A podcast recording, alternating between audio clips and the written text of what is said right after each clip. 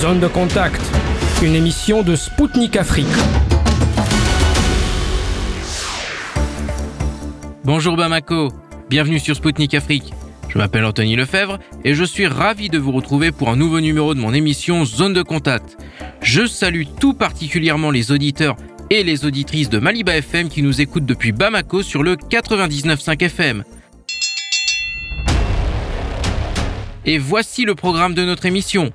Vladimir Poutine réagit après l'appel du Congrès américain à se préparer une guerre contre la Russie et la Chine. Plusieurs pays d'Afrique souhaitent adhérer aux BRICS selon la Russie. Et la Namibie qui pourrait devenir une puissance pétrolière d'ici à 2030.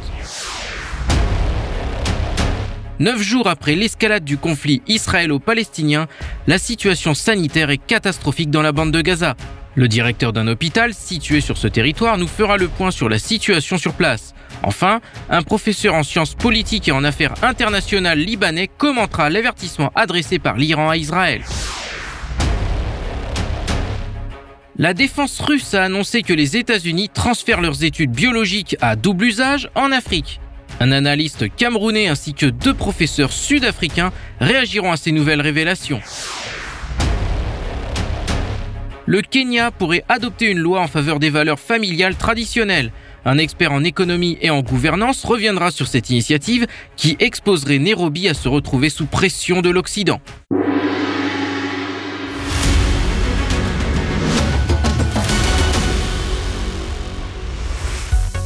Vladimir Poutine a répliqué aux recommandations d'une commission du Congrès des États-Unis préconisant une guerre simultanée contre la Russie et la Chine.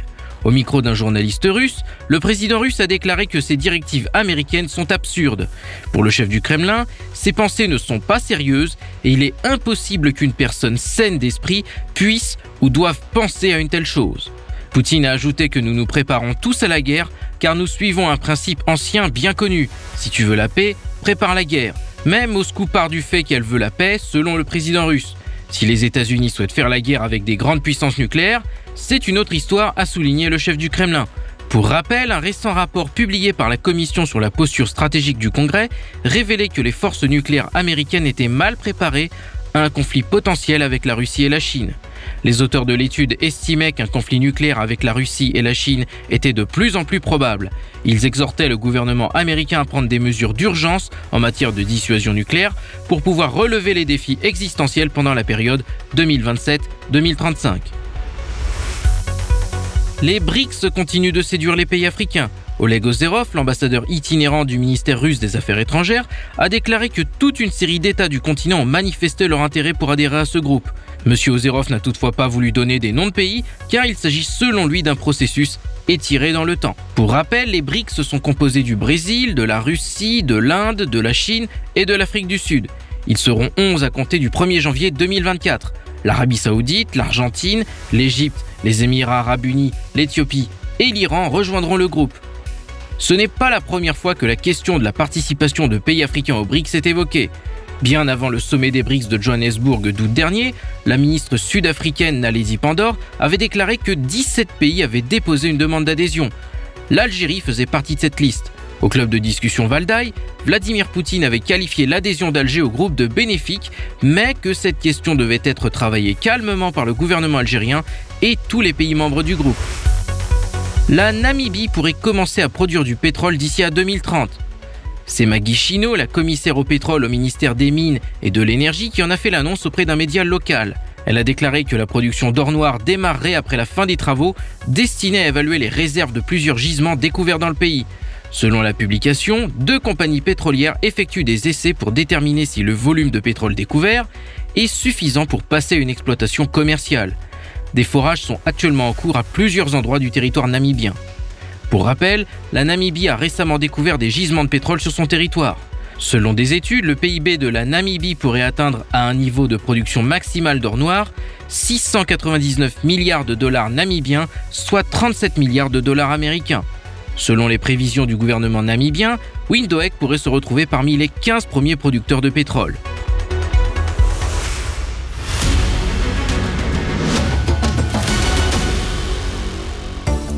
Mesdames, Messieurs, vous êtes bien à l'écoute de Spoutnik Afrique sur les ondes de Maliba FM. Bienvenue à vous si vous venez de brancher votre poste de radio sur le 99.5 FM depuis Bamako. Le conflit israélo-palestinien se poursuit. 2750 familles ont perdu la vie dans la bande de Gaza depuis le début de l'escalade du conflit le 7 octobre dernier, selon le ministère de la Santé palestinien. Côté israélien, ce chiffre s'élève à plus de 1400 selon des chiffres fournis par les responsables israéliens. Plus d'un million de personnes ont fui le nord du territoire en direction du sud, suite à l'appel à évacuer la zone lancée par Tel Aviv, qui se prépare à une offensive terrestre. Selon le cabinet du Premier ministre israélien Benjamin Netanyahou, il n'y a actuellement aucun cessez-le-feu ni aide humanitaire à Gaza en l'échange de l'évacuation des étrangers. L'armée israélienne a affirmé que 199 personnes avaient été prises en charge par le Hamas depuis le 7 octobre dernier. En plus de la bande de Gaza, la frontière nord est également scrutée de près par Israël. Daniel Agari, le porte-parole de Tzahal, a menacé le Hezbollah, allié du Hamas, d'une réponse mortelle s'il continuait de lancer des attaques contre Israël. En coulisses, les diplomaties de différents pays sont à pied d'œuvre. Sébastien Lecornu, le ministre de la Défense français, a indiqué que la France apportait du renseignement à Israël conformément au partenariat conclu entre les deux pays. En Iran, l'opération terrestre israélienne n'est pas vue d'un bon oeil par Téhéran. Le premier vice-président de la commission parlementaire iranienne a déclaré à Sputnik que l'Iran considérait les agissements de Tel Aviv comme une ligne rouge qui entraînera l'ouverture de nouveaux fronts. Au micro de Sputnik Afrique, le docteur Imad Salamé, professeur associé de sciences politiques et d'affaires internationales à l'université américaine libanaise, a commenté cette déclaration iranienne. Écoutons-le tout de suite. L'Iran a souligné qu'il existe des lignes rouges et que si l'armée israélienne tient sa promesse de lancer une offensive terrestre à Gaza, Téhéran devra réagir. De quelle ligne rouge l'Iran parle-t-il? L'Iran parle d'une ligne rouge qui serait l'offensive terrestre avec Israël qui interviendrait militairement et essayerait de démanteler les capacités militaires du Hamas. Et si cela se produit, alors bien sûr, l'Iran ne pourra pas rester tranquille comme si rien ne se passait et devra riposter. Sous quelle forme, quel type et à quel moment ces représailles se produiront, cela reste assez mystérieux pour l'instant. Je ne pense pas que l'Iran répondra d'emblée. Il mesurera probablement d'abord le niveau de sa réponse en fonction des conséquences de l'offensive terrestre. Ainsi, si l'offensive terrestre israélienne se déroule sur un chemin difficile et rocailleux et que l'opération à Gaza rencontre une forte résistance et que le Hamas arrive à ralentir l'engagement israélien, l'Iran ne ripostera pas nécessairement de manière rapide et immédiate. En revanche, si les choses se déroulent sans encombre pour l'opération israélienne, il faut probablement s'attendre à ce que l'Iran intervienne de diverses manières. Il peut par exemple lancer des missiles depuis la Syrie, ce qui est la voie la plus probable. Il pourrait alors maintenir le Hezbollah engagé par des tirs transfrontaliers, ce qui permettrait de l'isoler, mais peut-être aussi de l'entraîner dans une confrontation régionale plus large. Mais ce serait le pire des scénarios. Personnellement, j'hésite à dire que l'Iran agira de la sorte. Et l'avertissement de l'Iran arrêtera-t-il Israël selon vous? Je doute que quoi que ce soit puisse empêcher Israël de lancer une offensive terrestre.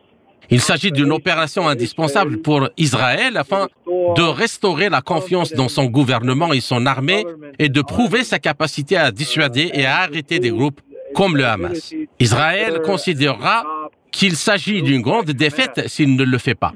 Ainsi, indépendamment de la menace iranienne, je pense qu'Israël interviendra maintenant. Les menaces iraniennes ont suscité beaucoup de précautions et de calculs différents de la part d'Israël. Oui, il le fera. Ainsi, Israël doit maintenant se demander pourquoi il mènera une offensive terrestre à Gaza. Il devra réfléchir aux conséquences et au potentiel d'une intervention iranienne. Son calcul militaire doit se faire dans plusieurs directions et non plus dans une seule. Et quels sont pour vous les risques d'une intervention de l'Iran? Le risque est multiple parce que une fois qu'un pays tiers intervient et qu'il entre en conflit de manière directe, alors il pourrait y avoir d'autres pays qui interviennent aussi du côté d'Israël. Tout dépend de l'ampleur de cette intervention. Les choses peuvent suivre une trajectoire et on peut aboutir à une confrontation à l'échelle de la région qui peut aller jusqu'au Golfe arabe. En outre, toutes les bases américaines peuvent être visées, que ce soit en Syrie, en Irak ou dans le Golfe. Nous parlons ici d'une intervention à l'échelle régionale. La situation d'un conflit régional plus large avec une intervention directe iranienne à grande échelle est un scénario hautement improbable, mais néanmoins probable. C'était le docteur Imad Salamé, professeur associé de sciences politiques et d'affaires internationales à l'université américaine libanaise pour Sputnik Afrique. Il a commenté le récent avertissement de l'Iran adressé à Israël si son armée venait à lancer une offensive terrestre à Gaza. Pour rappel, Vladimir Poutine a exprimé la position de la Russie sur le conflit israélo-palestinien.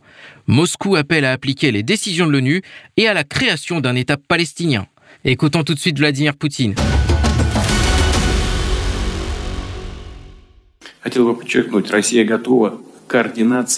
La Russie est prête à se coordonner avec tous les partenaires constructifs. Nous pensons qu'il n'y a pas d'alternative à un règlement négocié du conflit israélo-palestinien. L'objectif des négociations devrait être la mise en œuvre de la solution à deux États des Nations Unies, qui envisage la création d'un État palestinien indépendant avec Jérusalem-Est comme capitale, coexistant dans la paix et la sécurité avec Israël, qui, bien sûr, nous pouvons également le voir, a été soumis à une attaque d'une brutalité sans précédent. Et bien sûr, il a le droit d'être protégé, d'assurer son existence pacifique. Nous devons nous préoccuper de résoudre cette question par des moyens pacifiques. Dans cette situation, il n'y a tout simplement pas d'alternative. Dans la bande de Gaza, la situation sanitaire est catastrophique. Le docteur Mohamed Souleima, directeur de l'hôpital Al-Shifa dans la bande de Gaza, a déclaré à Sputnik Arabique que le nombre de blessés avait dépassé la capacité du complexe médical Al-Shifa, qui est le plus grand de la bande de Gaza. Écoutons-le tout de suite. Le nombre de morts et de blessés en huit jours a dépassé le nombre en 2014 en 51 jours de guerre. Les blessés que nous trouvons dans les rues ne peuvent même plus être amenés à l'hôpital car les salles d'opération et les services de soins intensifs sont complètement saturés. La capacité a atteint sa limite maximale. Nous utilisons même des lits de pédiatrie et d'obstétrique. Nous en sommes arrivés au point où nous devons sélectionner les victimes en fonction de leur degré de blessure. J'appelle les belligérants à cesser immédiatement le feu et à ouvrir des corridors humanitaires sur, qui permettraient l'évacuation des blessés hors de la bande de Gaza la livraison du matériel médical nécessaire, notamment des lits médicaux et des médicaments, la mise en place d'hôpitaux de campagne et l'approvisionnement en carburant des hôpitaux.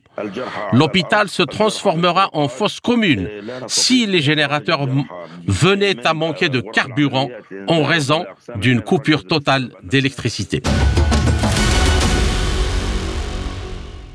C'était le docteur Mohamed Souleima, directeur de l'hôpital Ashifa dans la bande de Gaza pour Sputnik Afrique. Il a présenté la situation sanitaire catastrophique dans son hôpital alors que l'offensive israélienne sur Gaza se poursuit.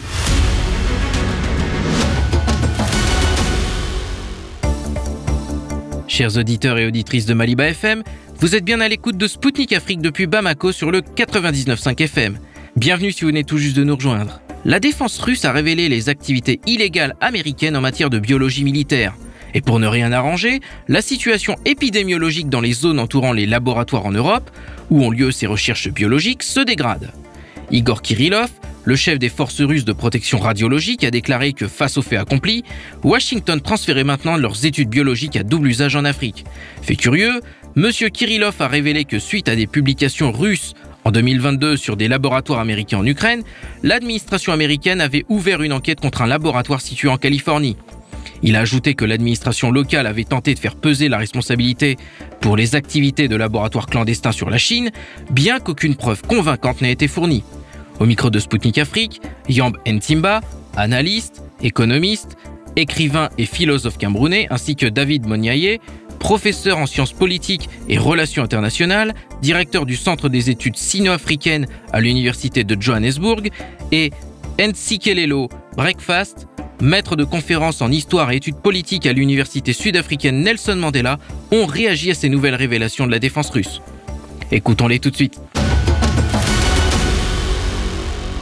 Monsieur Ntimba, le ministère russe de la Défense a annoncé que les États-Unis transféraient leurs recherches biologiques à double usage en Afrique. Que pensez-vous de cette annonce?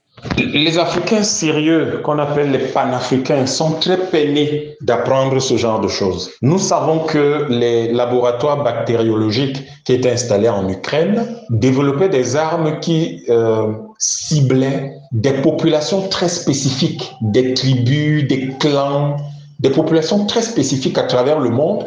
Et il a été dit qu'il y avait quatre tribus, par exemple au Cameroun, qui avaient été ciblées et dont l'ADN avait été prélevé. Donc, il faut faire très attention quand nous allons dans les hôpitaux, quand nous allons faire des vaccinations, quand nous allons faire n'importe quel examen médical, parce que parfois on prélève notre ADN qui est utilisé dans le développement des armes biologiques. Donc, je crois qu'aujourd'hui, ces armes biologiques que les États-Unis essayent désespérément de développer à travers le monde, mais tous les pays européens essayent de développer ces armes à travers le monde, mais particulièrement, ils sont aujourd'hui, puisqu'ils ont été, ils avaient un bon terrain de jeu en Ukraine.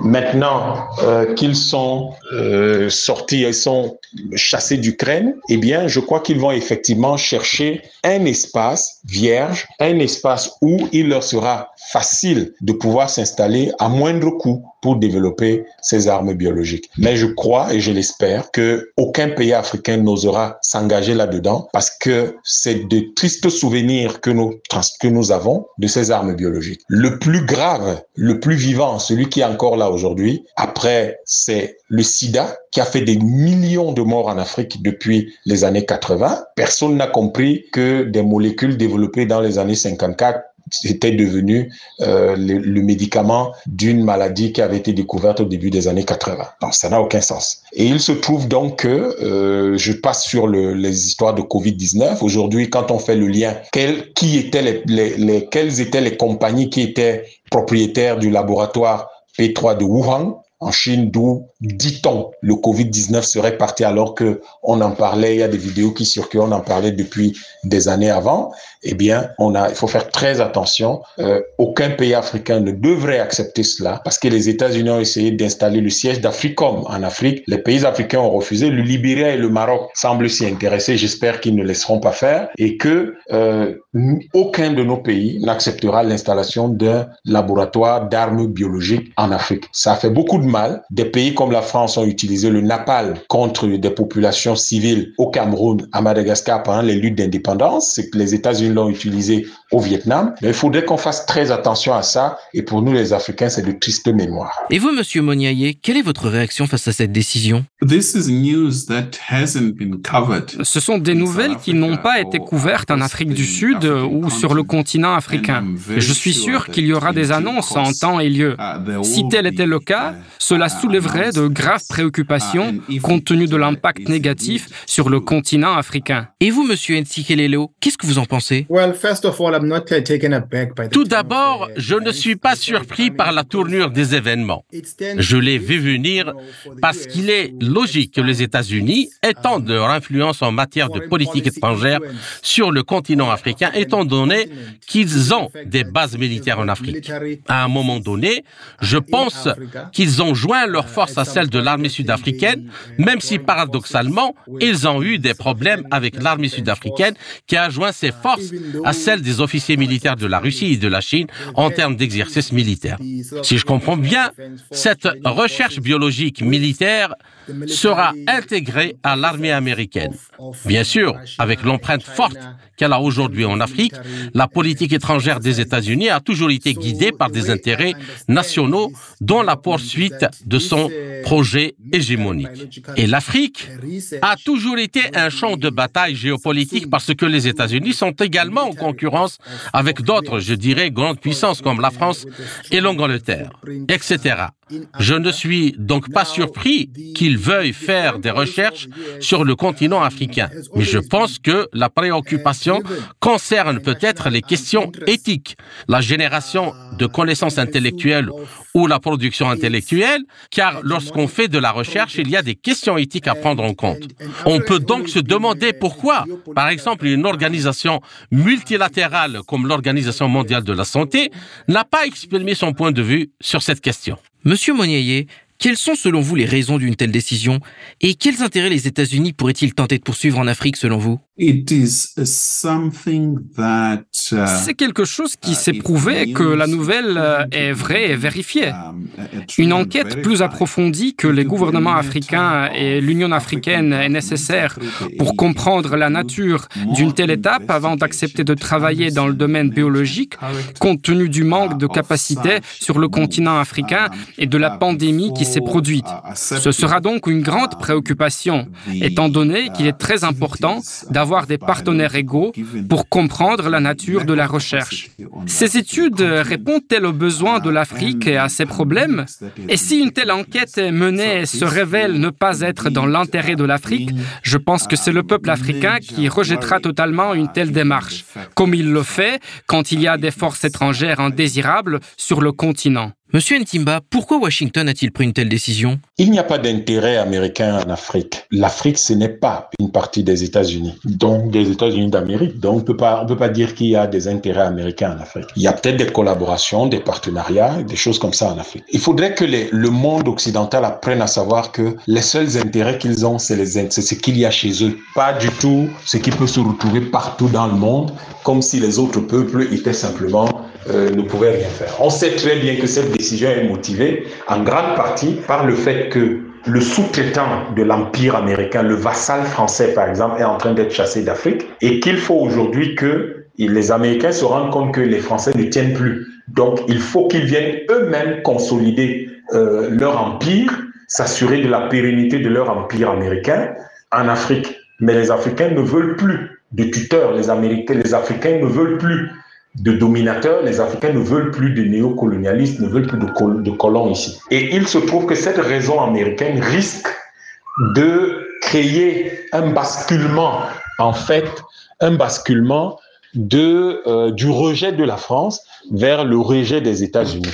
Parce que les Africains vont nécessairement euh, se rendre compte, les panafricanistes le dénoncent depuis des années, ils vont, tout le monde va se rendre compte que les Américains veulent en fait reprendre la main, veulent prendre la main en Afrique parce que les Français n'ont pas été capables de s'y maintenir et voudront donc s'assurer que, euh, en fait, ils prennent la place de la France, mais en plus grand. C'est pour ça qu'ils cherchent à installer le siège d'Africom en Afrique, alors que ce siège en Allemagne en ce moment.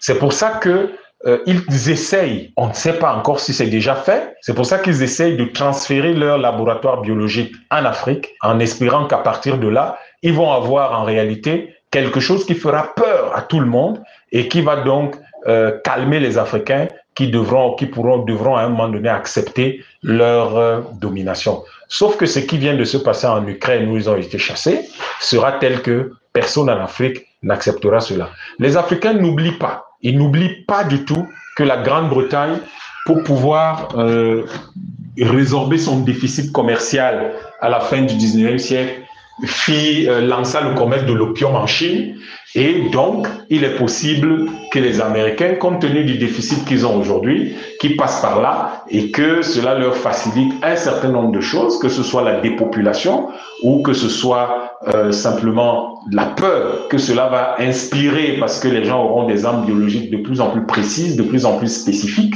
que ça va inspirer pour que les Africains mettent à leur disposition leurs immenses richesses minières et leurs redoutables euh, ressources humaines. Donc je crois que nous devons sérieusement y penser et je crois que c'est ça que les Américains essaient d'installer et il faudrait que cela ne se réalise pas du tout. Et vous, Monsieur Nsikelelo, Qu'est-ce que vous en pensez? La politique étrangère des États-Unis, je l'ai déjà dit, a toujours été guidée par l'intérêt national, afin d'asseoir leur domination leur hégémonie est de s'accrocher au pouvoir pour toujours à l'échelle mondiale. Mais je veux dire que l'Afrique est un endroit stratégique en raison des ressources qu'elle possède. La liste est sans fin or, diamants, etc. C'est pourquoi les États-Unis ont identifié le continent africain comme un endroit qui leur tient à cœur en termes de poursuite d'un programme d'activité sur le continent africain. Mais les pays qui ont été identifiés par les États-Unis pour accueillir ces recherches militaires, biologiques, sont également très intéressants. Je pense qu'il s'agit de la République démocratique du Congo, si je ne me trompe pas, de l'Afrique du Sud, etc. Mais je pense aussi qu'une partie de la recherche se fera peut-être même dans les universités de ces pays afin de poursuivre cet agenda. Mais pour répondre à votre question, la raison d'être de cette initiative est de poursuivre des activités de recherche. Je pense qu'il y aura peut-être des multinationales américaines qui participeront également à cette initiative. Et il est évident qu'elles en tireront profit. Monsieur Ntsikelelo, L'activité biologique américaine est donc une source d'inquiétude pour la Russie depuis plusieurs années. En fait, l'enquête se poursuit. De nouveaux rapports et de nouvelles informations sont publiés, tandis que dans la sphère médiatique plus large, l'affaire reste encore assez méconnue. Voyez-vous des risques pour les pays qui accueillent sur leur sol des installations de recherche biologique à double fin? Le risque politique est une possible violation des droits de l'homme, car la recherche doit respecter l'éthique. Il y a donc des questions éthiques qui, je pense, préoccupent les gens et qui concernent les droits de l'homme. La question est donc de savoir qui va assurer le contrôle de tout cela. Quelles sont les mesures de contrôle entourant cette initiative scientifique qui est à grande échelle? Je pense que c'est la question clé pour moi. Et quelle est la position des Nations Unies, en particulier l'Organisation mondiale de la santé? A-t-elle des inquiétudes? Il est assez inquiétant qu'elle soit restée silencieuse à ce sujet, mais elle est chargée de veiller à ce que les questions éthiques relatives à la recherche biologique soient abordées chaque fois que la communauté scientifique souhaite faire des découvertes sur quelque chose. Je suis donc abasourdi. Je suis déçu qu'il n'ait rien dit à ce sujet. Et vous, monsieur Nsimba, qu'est-ce que vous en pensez? Voilà un autre terrain sur lequel la Russie, la Fédération de Russie et les Africains sont d'accord.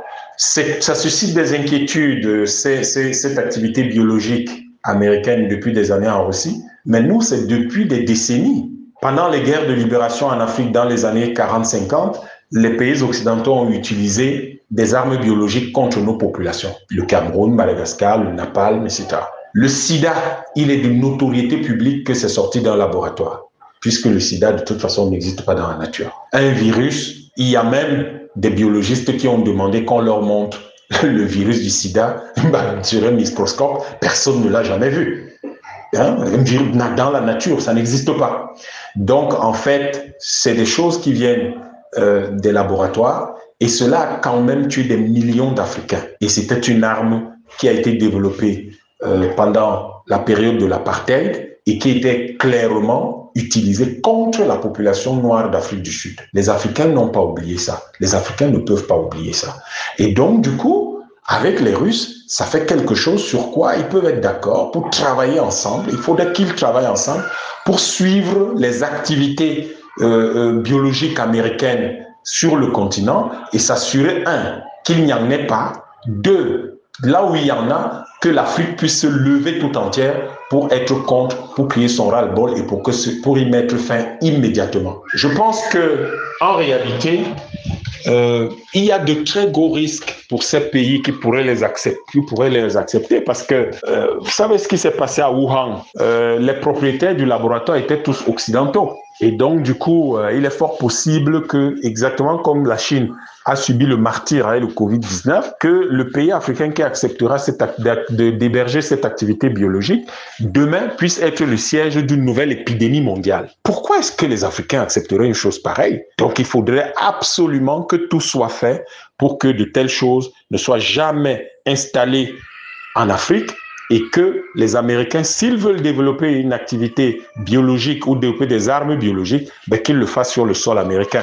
C'est d'ailleurs dommage parce que les Américains, avec 14% à 15% de la population noire, devraient faire très attention à l'Afrique et s'assurer que les Africains sont une grande partie de leur population. Et voilà un atout qu'ils n'utilisent pas, mais qui est une, une opportunité de paix mondiale. Les panafricanistes ne font que rappeler ça tous les jours. Les panafricanistes rappellent ça tous les jours aux Américains, mais ils n'écoutent pas parce que eux, ils considèrent que ces 15% de population noire, c'est des esclaves, c'est des descendants d'esclaves, donc euh, on peut pas écouter ces gens-là. C'est très mauvais ce que les Américains pourraient envisager s'ils décident d'installer ce genre de base. Et pire, si un pays africain l'accepte, il faut donc que la Russie et les Africains et les Chinois qui ont subi déjà ce genre de Covid-19, que ces gens-là se mettent ensemble pour faire échec à toute initiative de ce genre. Monsieur Moniaye, quelle est votre opinion à cette question? Um, C'est très Et si vous examinez cette question au niveau mondial et dans les structures internationales des Nations Unies, il y a des spécialistes pertinents. Euh, je pense qu'il y a eu des cas, euh, et la Russie en particulier en a parlé, mais les États-Unis ont bloqué la discussion. Mais quand il s'agit de l'Afrique, la justice doit être assurée afin que vous ne puissiez être sur aucun territoire sans le consentement du peuple.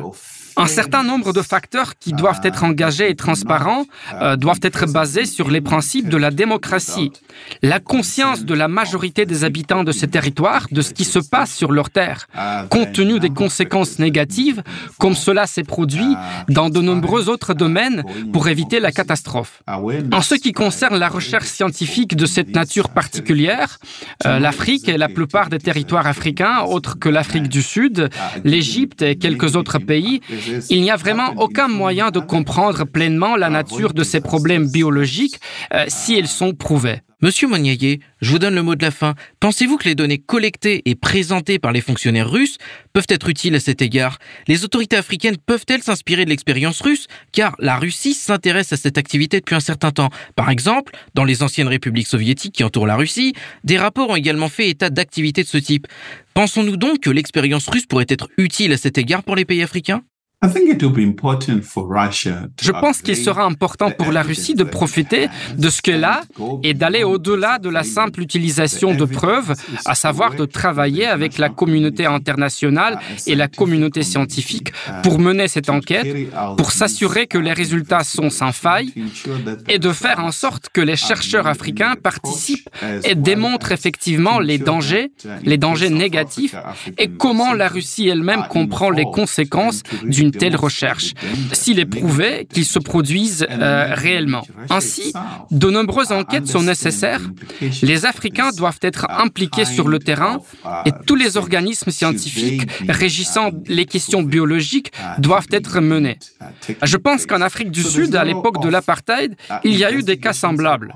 C'est une question très préoccupante et je ne pense pas que ce soit quelque chose qui devrait être accepté. Que ce soit des États-Unis ou n'importe quel autre pays. En effet, ce sera un défi majeur pour le continent africain.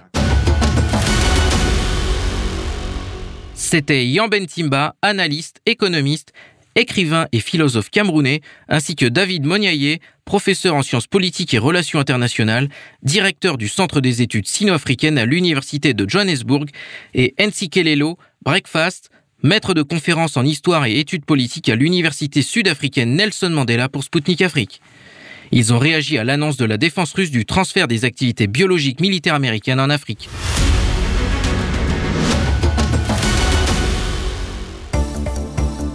Mesdames, Messieurs, vous écoutez Spoutnik Afrique sur les ondes de Maliba FM, 99.5 FM à Bamako.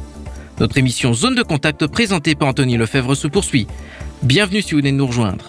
Les institutions internationales font du chantage aux pays africains afin que ces derniers adoptent des législations favorables aux LGBT. Cependant, au Kenya, un projet de loi sur la protection de la famille a été proposé par le député du comté de Homa Bay, Peter Kaluma. Un économiste kenyan a estimé dans un récent rapport que l'adoption de ce projet de loi pourrait faire perdre à Nairobi environ 28 milliards de dollars US par an. Dans ce chiffre sont comprises les aides de donateurs occidentaux d'environ 3 milliards de dollars. Sur le continent africain, trois pays ont été confrontés au chantage des Occidentaux sur la question des LGBT. En mai dernier, le président ougandais Yoweri Museveni a signé un projet de loi contre l'homosexualité afin de protéger les valeurs familiales. Elle criminalise les relations de personnes de même sexe et prévoit même la peine de mort dans certains cas. En Occident, cette loi a été vivement critiquée. Le président américain Joe Biden a qualifié l'adoption de ce texte de violation tragique des droits de l'homme. Il a également menacé de couper l'aide et les investissements américains en Ouganda. Les autorités ougandaises avaient alors qualifié cette déclaration de chantage. Dans le sillage de Washington, la Banque mondiale avait annoncé en août dernier qu'elle suspendait les prêts dans ce pays africain au motif que cette nouvelle loi contredisait ses valeurs. Au Ghana, une loi similaire a été votée en juillet dernier. L'ambassadrice américaine au Ghana, Virginia Palmer, avait lancé un avertissement ghanéen en affirmant que l'adoption de ce projet de loi pourrait affecter leur économie. Enfin, au Nigeria, la loi sur l'interdiction du mariage de personnes de même sexe, promulguée en janvier 2014 par le président de l'époque, Goodluck Jonathan, avait été condamnée en Occident. John Kerry, qui était alors le secrétaire d'État américain, avait déclaré que ce texte était incompatible avec les obligations juridiques internationales du Nigeria et qu'il sapait les réformes démocratiques ainsi que les protections des droits de l'homme inscrites dans sa constitution.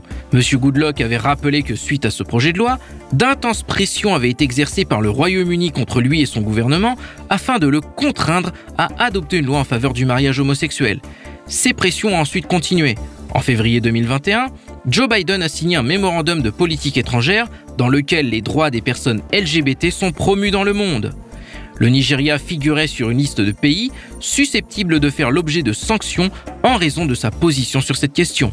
Au micro de Sputnik Afrique, le professeur Federico Gola, expert en économie et en gouvernance, est revenu sur le cas du Kenya, qui pourrait subir également un chantage de la part des Occidentaux s'il adoptait une législation qui défend les valeurs familiales traditionnelles. Écoutons-le tout de suite. Pouvez-vous vous présenter pour nos auditeurs? Je suis le professeur Fred Ogola. Je suis un expert en gouvernance et en économie. Je suis professeur qui a travaillé dans une école de commerce pendant plus de dix ans. Mais j'ai beaucoup d'expérience dans la planification économique, la modélisation économique. J'ai beaucoup travaillé pour l'Europe, l'Afrique, l'Asie, entre autres. Vous avez récemment souligné que l'adoption du projet de loi kényan sur la protection de la famille signifierait la perte de montants importants de financement de la part des pays occidentaux. Et comment le Kenya peut-il éviter de telles conséquences? Et quelle est l'équité de la situation dans laquelle l'Occident oblige les nations à choisir entre le soutien financier et leur identité? Tout d'abord, il faut savoir que les donateurs ont des intentions et ont aussi des intérêts. Il n'y a pas un seul pays qui ne devrait pas avoir d'intérêt national. Ces personnes ont donc des intérêts des idéologies. Vous acceptez donc mon argent et vous devez l'accepter avec les intérêts qui sont les miens. N'oubliez pas qu'ils ont des politiques en matière de droits de l'homme et autres. Nous pensons que leur argent accompagnera également leur politique.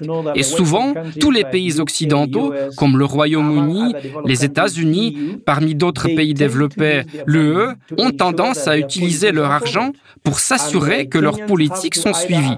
Les Kenyans doivent soit accepter l'argent, et la politique, soit rejeter la politique et oublier l'argent.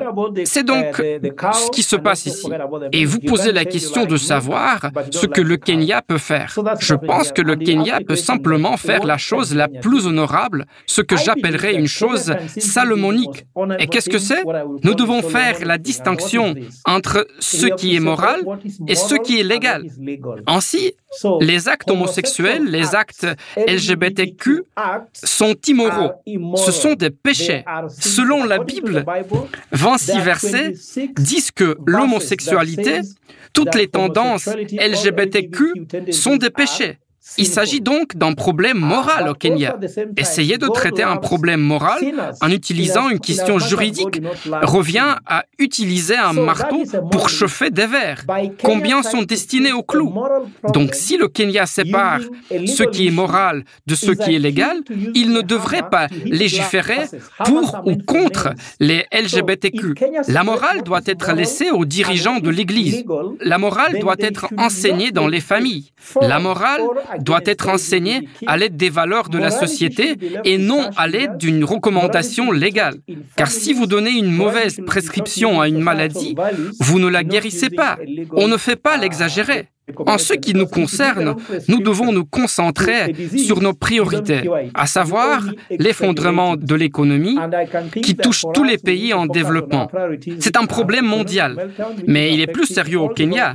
Et tant que le président sait qu'il est vulnérable parce que l'argent, les activités humanitaires sont financées par ces nations occidentales, il devrait plutôt se concentrer sur son rôle de président et laisser les États faire ce qu'ils font, laisser la religion faire ce qu'elle qu'elle devrait faire, laisser la société faire son travail et traiter les questions de morale sociale au lieu de les laisser à l'Église ou à la religion. Et le pape est très clair à ce sujet. Même le catéchisme de l'Église catholique est clair sur le fait que ces choses sont des péchés. Il se situe donc dans l'environnement de l'Église. Nous croyons donc que le pape et l'Église sont infaillibles en matière de morale et de foi, mais l'État devrait être infaillible en matière juridique, mais pas en matière de foi et d'affaires. Mais le Kenya devrait également maintenir sa ligne de conduite et permettre à la religion de jouer son rôle. Je pense que c'est ainsi que je peux répondre à cette question. Mais alors, professeur, pourquoi cela? Les donateurs occidentaux conditionnent leur soutien financier, selon vous, à la promotion de l'agenda LGBT dans les pays africains où les valeurs familiales traditionnelles sont historiquement fortes? Vous voyez, bien qu'ils sont une source d'intérêt, ils le savent bien. Mais je ne pense pas qu'il faille leur faire croire qu'ils ont de mauvais intérêts ici, parce que le chapitre sur les droits de l'homme, le chapitre 7, euh, la Commission des droits de la jeunesse, précise qu'il ne devrait y avoir aucune discrimination, et aucune discrimination signifie simplement que vous, vous ayez des tendances LGBT, LGBTQ ou non. Il ne devrait pas faire l'objet de discrimination. Mais en adoptant une loi qui discrimine les gens contre d'autres causes, le problème n'est pas d'être hétérosexuel. Le problème n'est pas d'être homosexuel. Le problème, c'est l'acte. Ainsi, l'adultère, tout comme les fortes valeurs africaines, considère que l'adultère est un péché d'homosexualité. Les actes sexuels sont également des péchés. La corruption est aussi un péché. Toucher aux enfants est aussi un péché. Et il n'y a pas de péché plus grand que l'autre. Il n'y a pas non plus de péché plus petit que l'autre. Donc en disant seulement que vous allez emprisonner ceux qui pratiquent des actes homosexuels, je crois aussi que ce n'est pas une question de droit de l'homme, de discrimination, parce que tout État devrait promouvoir les droits de l'homme, protéger les droits de l'homme et défendre les droits des personnes. Et je crois que ces nations développées, bien qu'elles puissent utiliser ce LGBTQ pour faire avancer leur agenda, ont une base légale et morale. Et je crois que l'Afrique ne devrait pas donner l'impression d'avaler la chose américaine. Et vous savez, vous regardez, je crois, les moyens salomoniques de résoudre les problèmes entre ce qu'ils ont fait une fois et ce que certains pays africains font. La solution intermédiaire consiste à autoriser l'État, oui, de dire quel est le rôle de l'État et de dire aux hommes dans la région ce que la religion et la famille doit être ce qu'elle est. En fait, nous avons même des lois coutumières au Kenya. Nous avons des tribunaux coutumiers au Kenya. Nous avons ces tribunaux ici. Nous avons des tribunaux religieux au Kenya. Nous devrions donc permettre à la religion d'être la religion et à l'État d'être l'État. Et je pense que s'ils font cela, il sera très difficile pour l'Occident d'imposer son agenda. Car n'oubliez pas que ces pays occidentaux ne devraient pas retirer leur financement au Kenya ou à tout autre pays africain pour l'adoption de ces lois parce qu'ils fournissent déjà ce financement, même lorsque ces pays n'ont pas adopté ces lois. Alors, pourquoi devraient-ils les retirer maintenant? Parce qu'ils adoptent le droit auquel les gens ont bénéficié, conformément à la loi, ne devrait pas être retiré simplement pour des raisons d'intérêt. Je pense donc également qu'ils ont tort d'imposer ces choses. Mais nous ne pouvons pas parler au nom des États-Unis ou du Royaume-Uni. Ce que nous leur disons, c'est que dans la mesure où ils poussent leur agenda, le Kenya doit faire ce qu'il doit faire pour permettre à l'État de résister ou à la religion d'être une religion. Nous avons également besoin du soutien de ces personnes. Certains d'entre eux sont naturellement nés avec des défauts. Par exemple, ceux qui sont nés avec plus de deux organes, euh, plus d'un organe, euh, des organes sexuels. Euh, je pense qu'il s'agit là d'une anomalie divine. Et en fait, si vous fabriquez et produisez l'ensemble est défectueux. Et si Dieu a aussi de la sympathie pour ces gens, euh, comment les protéger? Nous ne pouvons pas leur offrir, nous ne pouvons pas leur donner. Parce que dans le modèle euh, que je viens de formuler, le Kenya a tellement de prisons qui sont masculines ou féminines. Euh, donc si vous criez à quelqu'un qui a des organes féminins ou masculins, quelle que soit la cellule où vous le mettez, vous devez construire des cellules parallèles pour eux. Mais il se peut que vous ne sachiez pas exactement quelle est l'orientation sexuelle de cette personne à un moment donné. Et cela va être très difficile. Il faut former la police, dissuader le pouvoir judiciaire, former les psychologues, euh, les chefs religieux. Tout le monde dans les écoles, les enseignants doivent être formés pour pouvoir parler de cette question. Cela coûte à l'économie environ 11 milliards de shillings, même s'ils ne demandent pas, ne retirent pas leurs fonds. Ils vont donc s'infliger une souffrance économique, même s'ils souhaitent continuer à donner leur argent. Je pense donc qu'il ne s'agit pas seulement pour les nations occidentales de savoir ce que veut le Kenya, chemin il doit emprunter et quelle voie sera la meilleure pour la coexistence de tous. Il s'agit de savoir ce qu'est la coexistence. Certains spécialistes affirment donc que la morale est en fait l'une des sources du droit. À cet égard, permettez-moi de vous poser une autre question dans le domaine de la morale, si je puis dire. Pourriez-vous nous faire part de votre opinion personnelle sur la justesse de la pression exercée par l'Occident, sur les nations qui tentent de préserver leur identité traditionnelle, notamment en adoptant des lois telles que le projet de loi Canon sur la protection de la famille. Euh, lorsque j'étudiais le droit, il n'y avait pas des travaux du professeur Riza Ruiz qui affirmait que les droits de l'homme universels n'existaient pas. Mais chacun doit comprendre le contexte dans lequel il opère et le respecter. Cela signifie que les nations occidentales doivent respecter les cultures africaines, kenyanes, comme nous le faisons. Mais c'est comme pour toutes les cultures. Certaines cultures ont également des tendances qui doivent disparaître pour que la nouvelle voie ressuscite. Il existe donc une culture africaine très punitive qui doit être soutenue par l'Occident, mais aussi une culture occidentale euh, qui n'est pas très bonne. Elles ont besoin d'apprendre de la culture africaine. Je pense que la culture occidentale et la culture africaine doivent se respecter mutuellement. Je me souviens que l'ancien président Uhuru Kenyatta a, a dit à Barack Obama, lorsque Barack Obama était au Kenya, lorsque cette discussion a eu lieu, s'il vous plaît, ce sujet est notre sujet. Oui, laissez-nous faire. Et je pense que c'est ce qu'il voulait dire. Respectez l'autre. Lorsque nous allons à l'Ouest, nous ne venons pas à l'Ouest pour vous dire quoi faire. J'ai obtenu mon doctorat à l'Ouest. J'étais aux États-Unis, j'étais en Europe, mais je n'ai jamais fait certaines choses qui, à mon avis, n'étaient pas vraiment conformes à ma culture. Le problème, c'est que lorsque vous allez à Rome, vous faites comme les Romains. Ainsi, lorsque vous venez en Afrique, comprenez que les Africains ont eux aussi quelque chose qui leur tient à cœur. Cela n'a peut-être pas de sens pour eux, mais ils, y tiennent quand même. Mais cela ne justifie pas que les Africains puissent faire n'importe quoi, ce qui, encore une fois, euh, relève des droits de l'homme universels pour n'importe quelle raison. Pour moi, il devrait donc y avoir un équilibre. Quant à la question de savoir si la moralité est une source de l'égalité, permettez-moi de dire qu'il existe une hiérarchie de lois. Toutes les lois sont issues de la loi divine. La loi divine est supérieure à ce que l'on appelle la loi naturelle. Je ne suis pas sûr que nous fassions tous le bien et évitons le mal. Donc faire le bien et éviter le mal, c'est protéger les personnes qui ont des tendances homosexuelles. Le mal, je ne le crois pas. Tout le monde a besoin d'un protecteur devant la loi.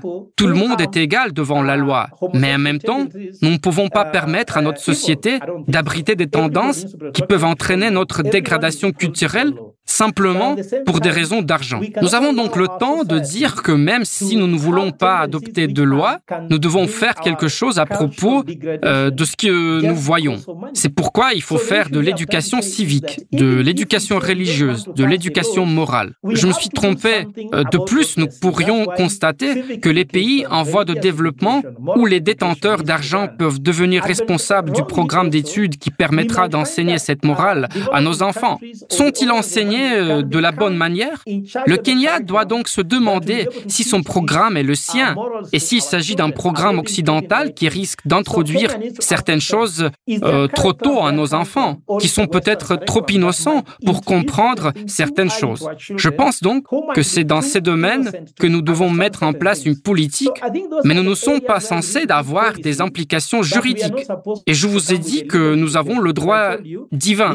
Et de la loi divine découle la loi naturelle. Et à partir de la loi naturelle, nous pouvons avoir des lois religieuses, des lois culturelles.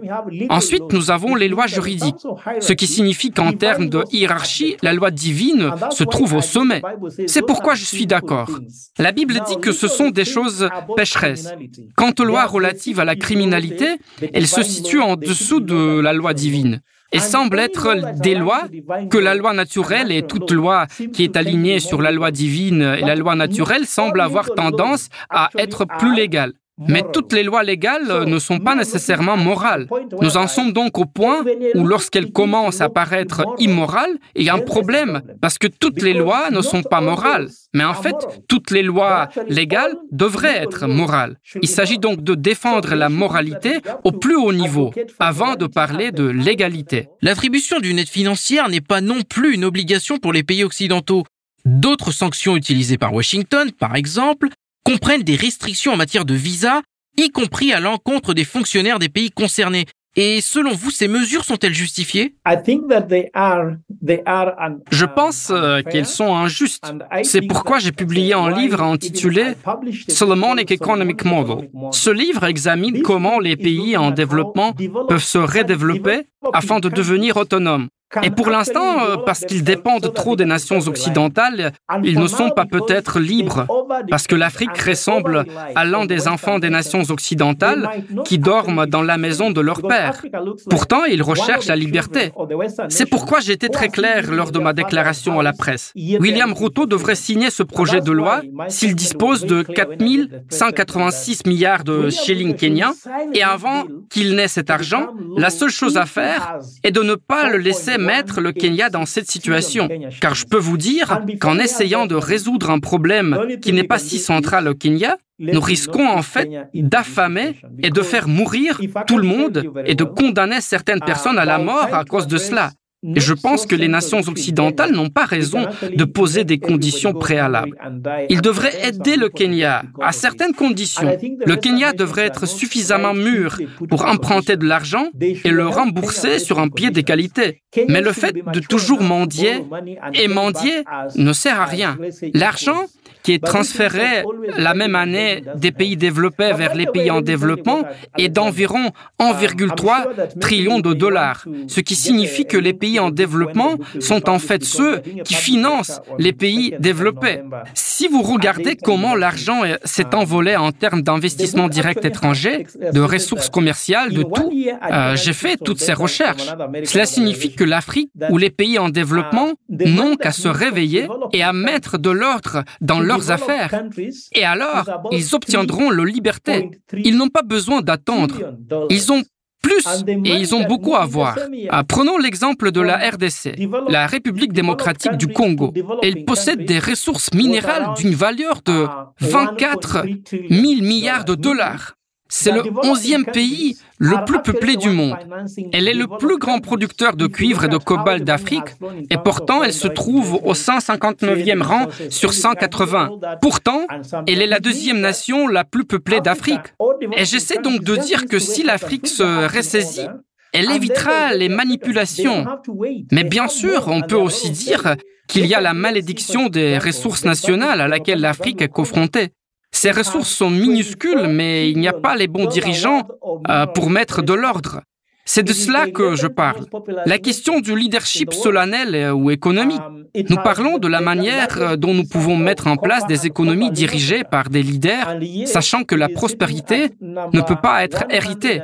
Elle ne peut être créée qu'en utilisant les ressources dont nous avons hérité. Vous héritez de, de ressources, mais vous devez créer une prospérité en utilisant l'économie de la connaissance, en utilisant des processus et divers outils. Ainsi, avant que l'Afrique n'agisse, le problème problème n'est pas là, mais bien parce que l'Afrique n'a pas agi. Et pourtant, elle est déjà membre du G20. Pourquoi l'Afrique ne fait-elle pas entendre sa propre voix?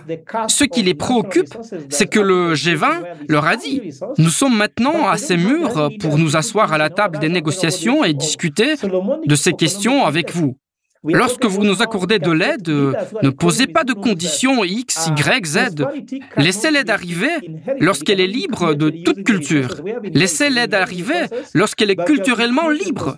Nous ne voulons pas d'une aide qui apporte la culture de quelque part. Nous ne pouvons pas transférer la culture, mais nous pouvons transférer l'aide. C'est là que le leadership devra venir de l'Afrique et que l'Afrique pourra tracer sa voie. Pour ma dernière question, je vous propose de revenir sur le projet de loi dont nous avons discuté. La décision de la Cour suprême kenyane d'autoriser l'enregistrement des groupes LGBT a été fortement désapprouvée par les religieux, les membres du Parlement et le grand public. Quelle serait donc la réaction de la majorité des Kenyans ordinaires si le projet de loi en question devenait une loi? Um, euh, Oui, c'est vrai. Tout d'abord, à l'heure où nous parlons, le Kenya a toujours les yeux rivés euh, sur cette question. Est-ce que c'est ce que le Kenya aime euh, L'argent? Parce que l'économie se porte très bien. Le dollar a vraiment dépassé les 50. Les Kenyans parlent donc davantage de l'économie. Et c'est le moment où l'on peut oublier ce genre de choses. Néanmoins, euh, lorsque cette loi sera adoptée, les Kenyans réagiront négativement. Mais permettez-moi de le dire clairement. En fait, j'envisage de saisir la Cour suprême pour demander ce que l'on appelle une réinterprétation de l'arrêt. Je pense que la Cour suprême n'était pas compétente pour statuer sur cette question, car je vous ai dit euh, qu'une question morale euh, n'est pas une question juridique. Et je crois aussi fermement que même si vous regardez la Cour suprême, euh, lorsque la Cour suprême a rendu sa décision, j'aime ce qu'elle a dit, qu'elle peut être appelée pour une révision judiciaire ou une révision par les consommateurs au cas où quelqu'un découvrirait qu'elle a commis une erreur dans sa décision, ou si quelqu'un découvrirait de nouvelles preuves. C'est ce que j'ai déclaré hier euh, euh, lors de ma déclaration à la presse, à savoir que j'ai découvert que la Cour suprême n'était pas compétente pour statuer sur cette question. Par conséquent, euh, il devrait y avoir un réexamen. Mais je peux vous dire que les Kenyans en général détestent et n'aiment pas les tendances LGBTQ. Mais le fait est là. De nombreuses personnes sont impliquées. En fait, notre modèle montre que ces tendances concernent environ 4 à 5% euh, des personnes confrontées à ce problème, ce qui représente une population importante que l'on ne peut pas ignorer. Et certains de ces Kenyans ne seront pas heureux.